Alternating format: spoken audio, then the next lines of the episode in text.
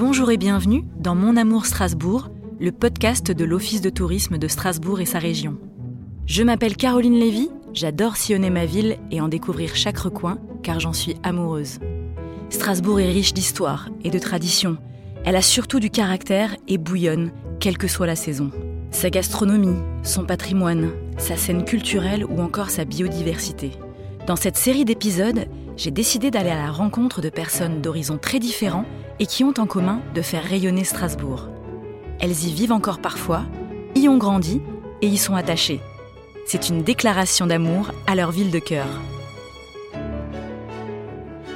Aujourd'hui, mon invitée est la romancière Agnès Ledigue. Cette Alsacienne, qui a choisi les Vosges comme terre ressource, n'en est pas moins attachée à Strasbourg, où elle vient régulièrement pour ses séances d'écriture. Une sorte de retraite dans la ville qui a bercé sa vie de petite fille et d'étudiante, et dans laquelle elle a exercé le métier de sage-femme. Une vocation qu'elle quittera pourtant afin de se consacrer exclusivement à la littérature. En seulement dix ans, Agnès fait partie des autrices les plus aimées du public et a déjà signé trois best-sellers.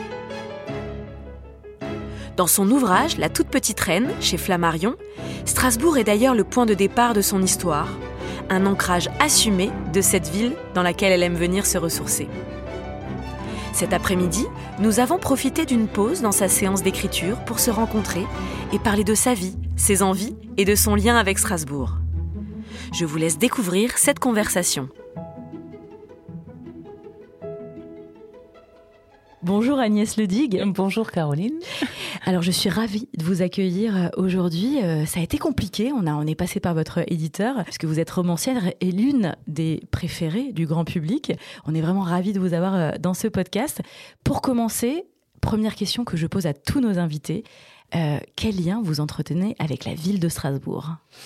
Ben, Strasbourg, c'est ma ville. Je pense que chaque, chaque euh, habitant de la France a sa ville de référence, en quelque sorte, même si je ne suis pas euh, citadine à la base.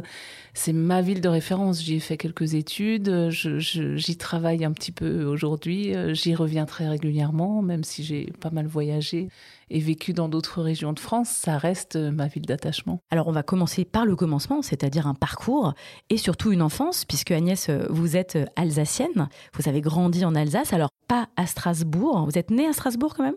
Je suis née à Strasbourg, ah, quand même, à l'hôpital civil. Ah. Mais vous avez grandi pas très loin d'ici, dans euh, la vallée de la Bruche, où vous êtes repassé d'ailleurs, puisque mm. c'est un endroit euh, qui, est, euh, qui est important pour vous, de, issu de, de, parents enseignants, donc qui vous ont appris aussi et qui vous ont transmis l'envie de lire et d'appréhender les mots. Oui, ben je suis tombée dedans quand j'étais petite, hein, comme, euh, comme dans Astérix. et c'est un peu l'écriture, c'est vrai que c'est devenu un petit peu ma potion magique. Euh, on, était, on était entouré de livres, euh, il y en avait partout dans la maison, ils nous racontaient des histoires tous les soirs pour nous endormir. et, et, je lisais tout le temps, tout le temps, tout le temps, et encore maintenant. Donc j'ai cette chance-là d'avoir baigné dedans et, et, et c'est pour ça que j'encourage aujourd'hui les, les, jeunes à lire, parce que c'est un, un c'est une euh, richesse incroyable pour pouvoir euh, pour savoir écrire aussi euh, et puis et puis c'est une façon d'exprimer les choses comme d'autres vont faire de la musique ou de la peinture ou moi c'est l'écriture. Donc j'ai pu en bénéficier dès, dès la toute petite enfance. Et pourtant l'écriture certes les mots certes pourtant c'était pas une vocation à la base de devenir un jour écrivaine, romancière. C'est quelque chose qui est venu au fil du temps, puisqu'on sait, et puisque vous le dites assez ouvertement dans toutes les interviews, et quand on, vous connaît, on le sait, vous êtes euh, une ancienne sage-femme. Oui, alors, je suis, je suis euh, plus scientifique que littéraire à la base. Euh, dans, dans, dans mes goûts à l'école, j'ai fait un bac C, j'ai fait des études. Un bac C, c'est ancien quand même. Pas, oui, pardon, Agnès, c'est le bac S d'aujourd'hui. C'est le bac S d'aujourd'hui, c'est ça.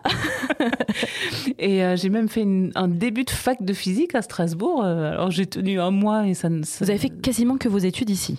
À Perpignan, passage à Perpignan, mais passage à Perpignan, passage en Normandie, et je suis revenue plus tard à Strasbourg. Mais, mais en tout cas, beaucoup d'études ici. Oui, oui. Bah, les études de sage-femme principalement. Mais c'est vrai qu'à la base, je, je n'étais pas destinée à écrire des livres du tout. J'ai toujours aimé écrire. Ça, c'est quelque chose d'évident. J'ai eu un prof de français extraordinaire pendant le collège, euh, de la sixième à la troisième.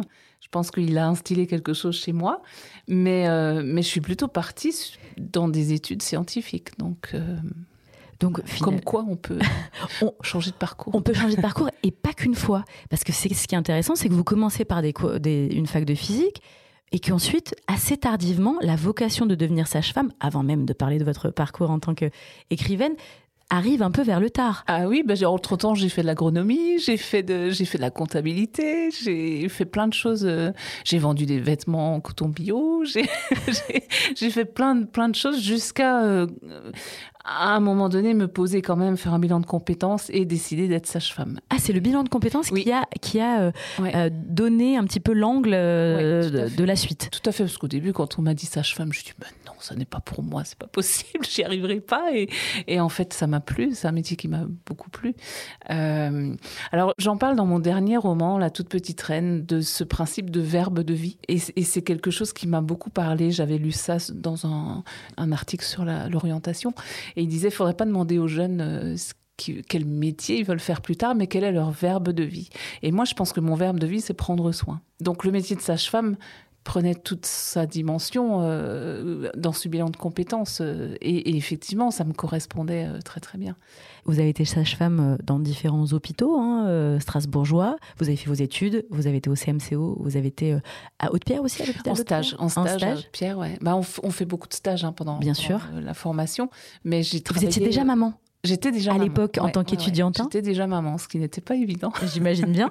J'ai eu quelques infos quand même de vos anciennes, de vos anciennes, les anciennes étudiantes de promo. Euh. Ouais, j'ai commencé, euh, j'ai commencé en 2001. Euh, j'avais deux garçons de 4 ans et 1 an, donc c'était c'était difficile. Sport, on va dire. C'était très difficile. je pense que je ne le referai pas. Mais en même temps, c'est quelque chose qui est ancré chez vous, c'est de, de, comme je disais, c'est déjà vous réorienter et de cumuler plusieurs vies en même temps. Quand vous avez aussi rencontré l'écriture en même temps que, que, votre métier de sage-femme, vous arriviez à cumuler euh, deux métiers. Je ne sais pas comment j'ai fait. Pendant quelques années, j'ai tenu ce rythme-là et j'écrivais le soir, la nuit. En fait, j'écrivais la nuit jusqu'à 1h, 2h du matin.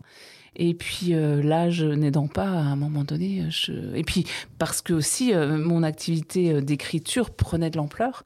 Donc, quand j'étais en cabinet libéral et je faisais euh, deux demi-journées par semaine, donc c'était pour le métier de sage-femme, ça n'est pas possible. On va, on va reparler d'une date, en tout cas, qui a été décisive. C'est l'année 2010 où, en fait, euh, vous concourez à, Femme Actuelle et votre euh, récit, en tout cas, est retenu, nommé Coup de cœur d'électrice.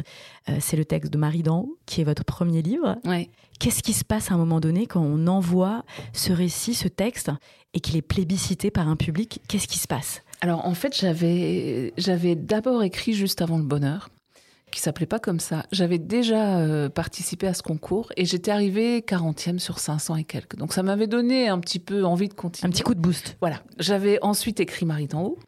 Je reparticipe l'année d'après et là je suis sélectionnée euh, coup de cœur d'électrice, euh, éditée, etc. Et là c'est là ça se serait peut-être arrêté là. C'est juste après quand l'éditeur, un éditeur de chez Albin Michel m'a appelé. D'ailleurs, j'ai reçu ce coup de fil hyper important euh, pour ma vie à Strasbourg, dans ah. une rue, je me souviendrai encore, euh, je sais plus le nom de la rue, mais c'est juste derrière la fac de médecine. Enfin, je, me souviens très précisément de ce moment parce qu'il m'a dit au téléphone euh, si vous en faites un dans la même veine, on vous prend chez Albin Michel. Et Albin Michel, c'était voilà, c'est une des le plus Graal. Grandes, voilà, c'est une des plus grandes maisons d'édition. Et donc j'ai repris juste avant le bonheur, je l'ai retravaillé, je leur ai proposé, ça a donné le, le prix Maison de la Presse, et puis après c'était parti. Et c'était parti on, rappelle quand même qu'aujourd'hui, euh, vous faites partie des euh, romancières les plus appréciées. Vous avez signé quand même trois best-sellers, hein, euh, ce qui n'est pas rien. Hein. Vous êtes, vous écrivez votre neuvième roman. vous avez écrit trois nouvelles, quatre nouvelles, pardon, et deux albums jeunesse. Donc on peut dire que vous n'avez. on est à cinq albums jeunesse. Cinq. Ah ben voilà. Et eh ben voilà, je vais revérifier mes sources. Et tout ça en l'espace de, quelques années, à peine dix ans, c'est mm. énorme. Oui, je, oui je, travaille beaucoup. je travaille beaucoup. Mais j'aime ça, donc c'est pas un travail en fait, c'est une passion, donc ça, ça passe tout seul. on va revenir justement sur ce travail d'écriture et ce lien avec Strasbourg, parce que là, on, parle de ce parcours et on a bien compris qu'il y a eu des, des, virages qui ont été pris à un moment donné et des opportunités que vous avez su saisir. En 2010, euh, la sortie de Marie euh, d'en haut, mais aussi euh, en 2015, l'arrêt du coup de, de votre métier de sage-femme pour vous consacrer intégralement à cette vie de romancière, d'écrivaine. Mhm. Aujourd'hui, vous êtes, vous n'habitez pas Strasbourg, mais pour autant, vous avez un pied à terre, et c'est ça que je trouve génial. Vous venez euh, en retraite à Strasbourg pour écrire. Mm. Est-ce que vous pouvez nous raconter cette bulle que vous êtes créée dans cet environnement? Alors même si on est au calme, mais quand même dans un environnement urbain, citadin, alors que très souvent les écrivains se retirent en campagne pour euh, écrire. Vous, c'est tout l'inverse. Alors oui et non. Je m'inspire quand même de la nature pour écrire, mais euh, de façon différée. C'est-à-dire que, en fait, ce petit pied à terre, je l'avais pris parce que là où on habitait avant, dans la vallée de la Bruche, j'avais aucun endroit à moi. Et, euh, et, il faut un endroit à soi. Pour moi, c'est indispensable. Et donc, j'avais trouvé ce petit pied à terre où je pensais aller travailler tous les jours, prendre mon TER, partir le matin au bureau et puis rentrer le soir comme, comme, comme tout le monde, quoi. Et, euh, et puis, euh, juste après, euh, changement de vie, décision de partir vivre dans les Vosges avec du terrain parce que c'est le seul. Enfin, on est obligé de passer la barrière vosgienne pour trouver encore quelques hectares disponibles parce que mon mari a un projet agricole. Et donc, euh, donc je me suis retrouvée avec ce petit pied-à-terre euh, à Strasbourg, toujours là. Et en fait, euh, j'y viens plusieurs jours d'affilée, par session, comme ça, pour, pour écrire. Et c'est le cas en ce moment. Oui, c'est si, si on arrive à, à, se croiser et à prendre ce temps-là en studio, c'est aussi parce, que vous êtes dans la session de travail. Je, suis venue à pied, j'ai traversé Strasbourg pour venir. Et, et en fait, ça me permet vraiment d'être en, en, dans cette bulle dont vous parliez. J'ai ma charge mentale à moi et c'est tout. Je ne gère rien d'autre. Quand je suis à la maison, en fait, j'arrive pas à, couper les deux. Pour l'instant, on a trop de travail dans ce qu'on a repris là dans les Vosges. Et donc, euh, donc ce, petit pied à terre me permet de me lancer dans l'écriture, d'y rester et de ne faire que ça. Et alors, on va parler de ce moment d'écriture qui est ultra important, où vous cumulez d'ailleurs votre huitième euh, roman est sorti, donc la, toute petite reine, euh, en octobre 2021. Vous êtes déjà en train de travailler le prochain. Et vous dites très souvent que l'écriture chez vous est un exutoire véritablement. Et souvent, vous avez euh, en filigrane encore des mots que vous répétez très souvent aussi dans vos textes.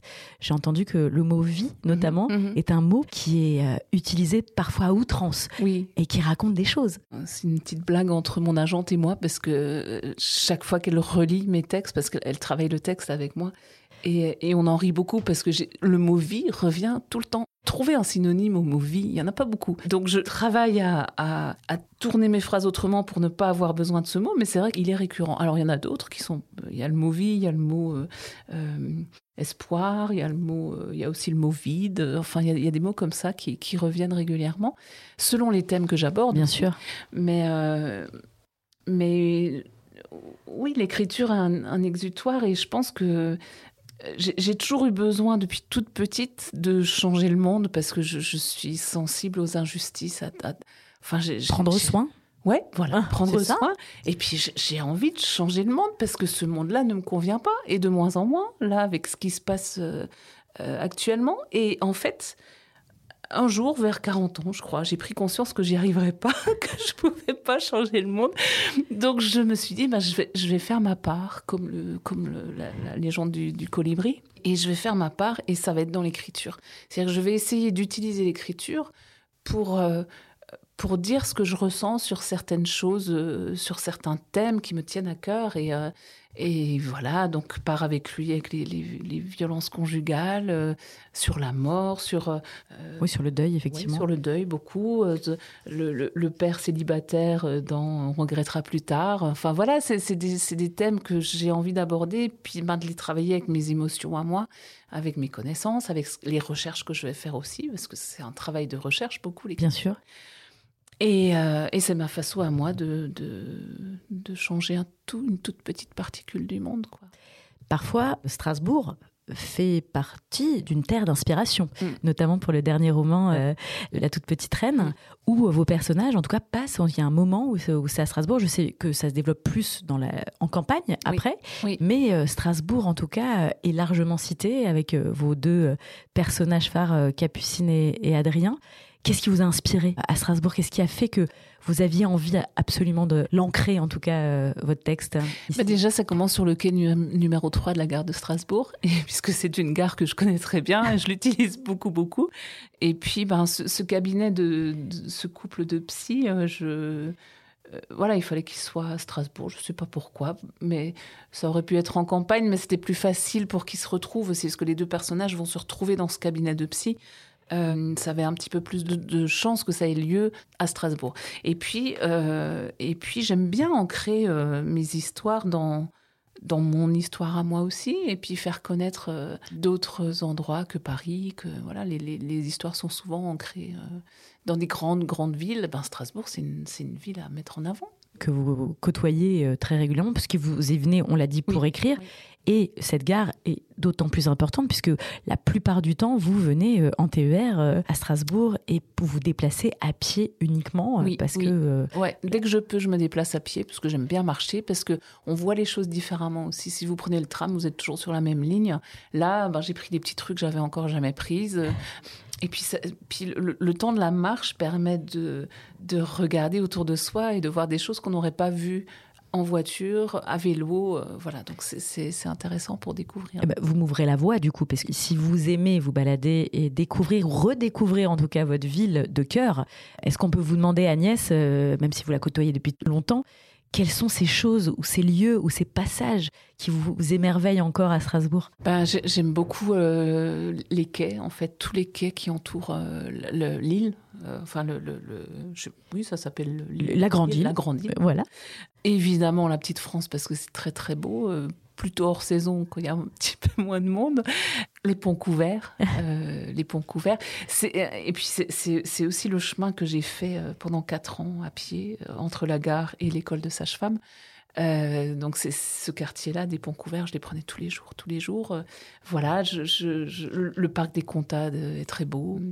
Il y a plein plein d'endroits que que j'aime retrouver et découvrir encore parce que parfois on, a l'impression de connaître des quartiers et on lève une fois euh, les yeux. Oh, les volets, ils sont beaux comme ça. Puis la déco, les- enfin voilà, j'arrive encore à m'émerveiller de choses que je pensais connaître et euh, Et notamment en euh, montant sur le- la plateforme de la cathédrale, il me semble récemment oui, que je vous, suis retournée. vous êtes récemment. retourné parce que c'est quand même un passage obligé très souvent pour euh, les visiteurs euh, de Strasbourg, mais aussi pour les Strasbourgeois qui de temps en temps ont envie encore de, de ce petit moment euh, de voir sa ville vue d'en haut et d'avoir une perspective aussi exceptionnelle.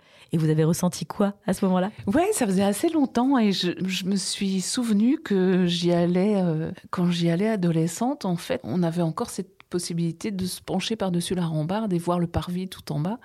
Et euh, ben, ça a été fermé maintenant par des, par des grillages. Euh, cette cathédrale est toujours euh, très impressionnante. Enfin, quand on est au pied, à la fois quand on est au pied et quand on est en haut, c'est quand même, c'est quand même un sacré truc, quoi. hein. C'est un bâtiment, mais incroyable. Et un bâtiment, une- une, Un monument. un, un monument.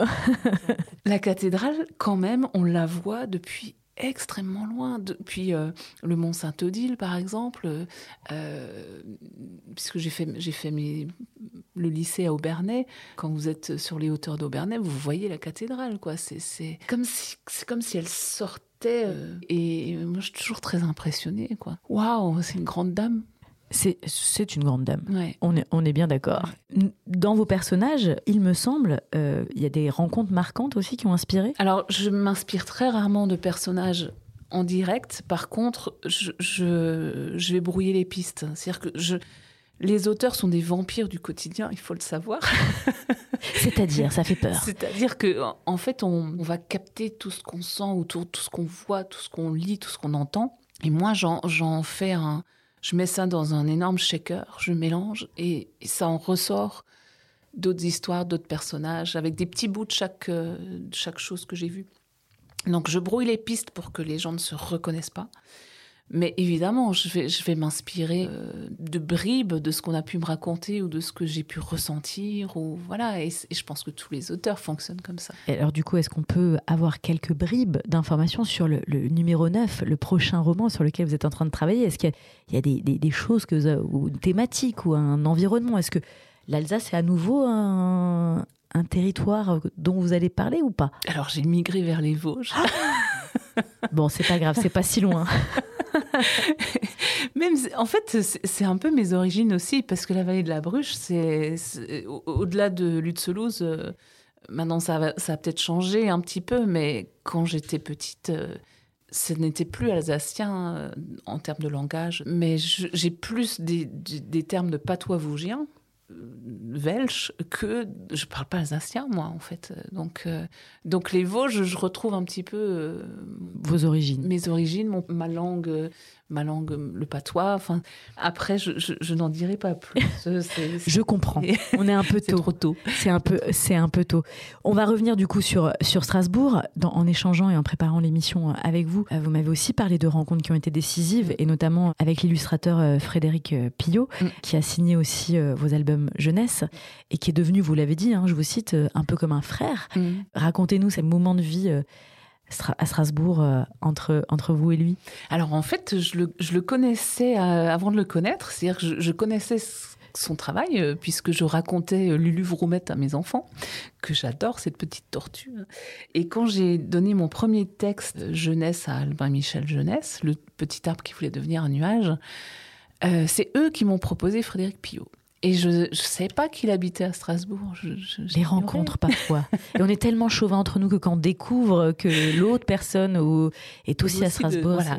Et donc ça a été extrêmement facile puisqu'on a pu déjeuner ensemble euh, assez rapidement. Et en fait, on s'est plus quitté. On a, on, a, on a travaillé ensemble sur celui-là, sur le suivant sur les trois suivants et on a encore envie de travailler ensemble. C'est une belle rencontre parce que c'est vraiment une belle personne qui a un talent extraordinaire, qui m'apporte beaucoup, beaucoup de sagesse humaine. C'est un partenaire euh, euh, de vie, puisqu'on utilise encore ce on utilise ce mot, on va l'utiliser jusqu'à la fin. Hein. Et, vous, le voyez euh, dans son atelier, il me semble. Oui, alors hier, il est venu chez moi, on a pris un café ensemble. de temps en temps, je, vais à l'atelier parce qu'ils sont, ils sont plusieurs à partager l'atelier. Et puis, puis ben, j'ai plaisir à rencontrer ses collègues aussi.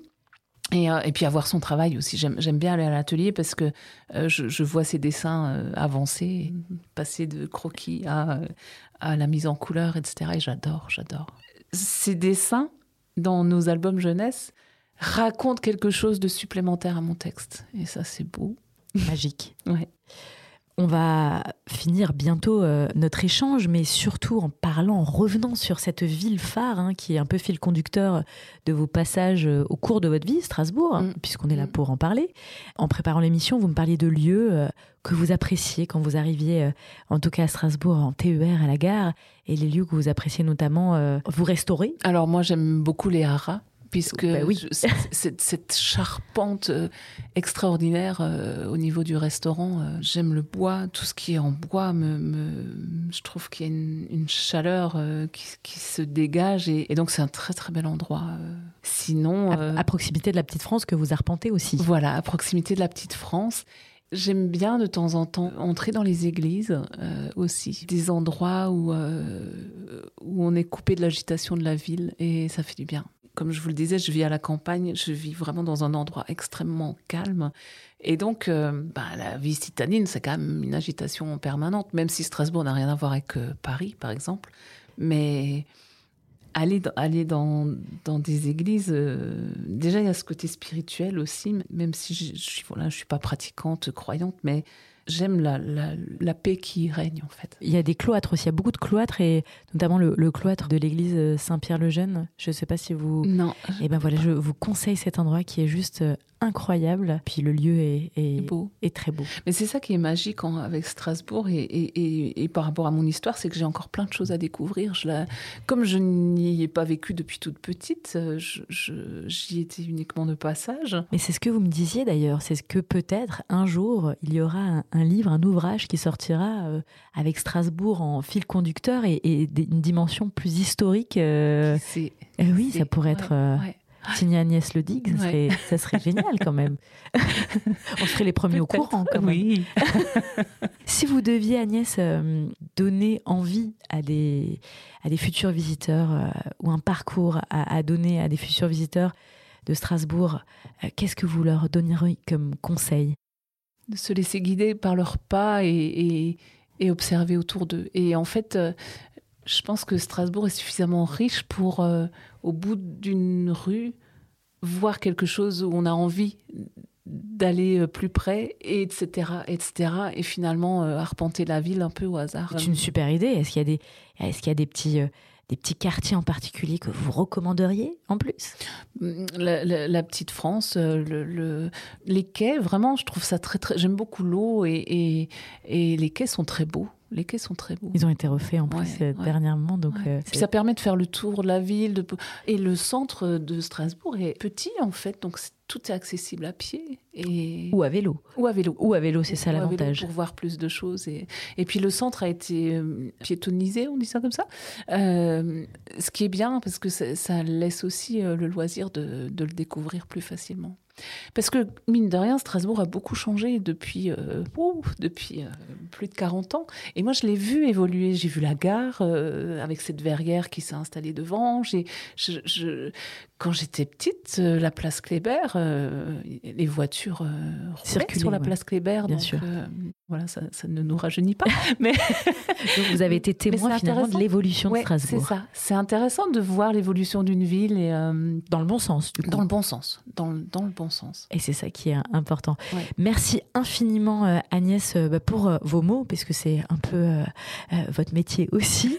merci en tout cas de nous avoir bah, fait éclairer aussi sur, sur ce que vous faites et, et votre parcours avec, avec voilà, brio. Et en tout cas, à très bientôt, on a hâte de, de, découvrir votre prochain roman. On ne sait pas sur quel sujet, mais on caresse un petit peu le rêve qu'un jour Strasbourg soit toujours le lieu où vous racontez vos belles histoires.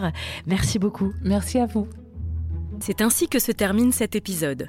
Si vous l'avez apprécié, n'hésitez pas à le partager et à vous abonner à Mon Amour Strasbourg, un podcast proposé par l'Office de tourisme de Strasbourg et sa région. Merci pour votre écoute.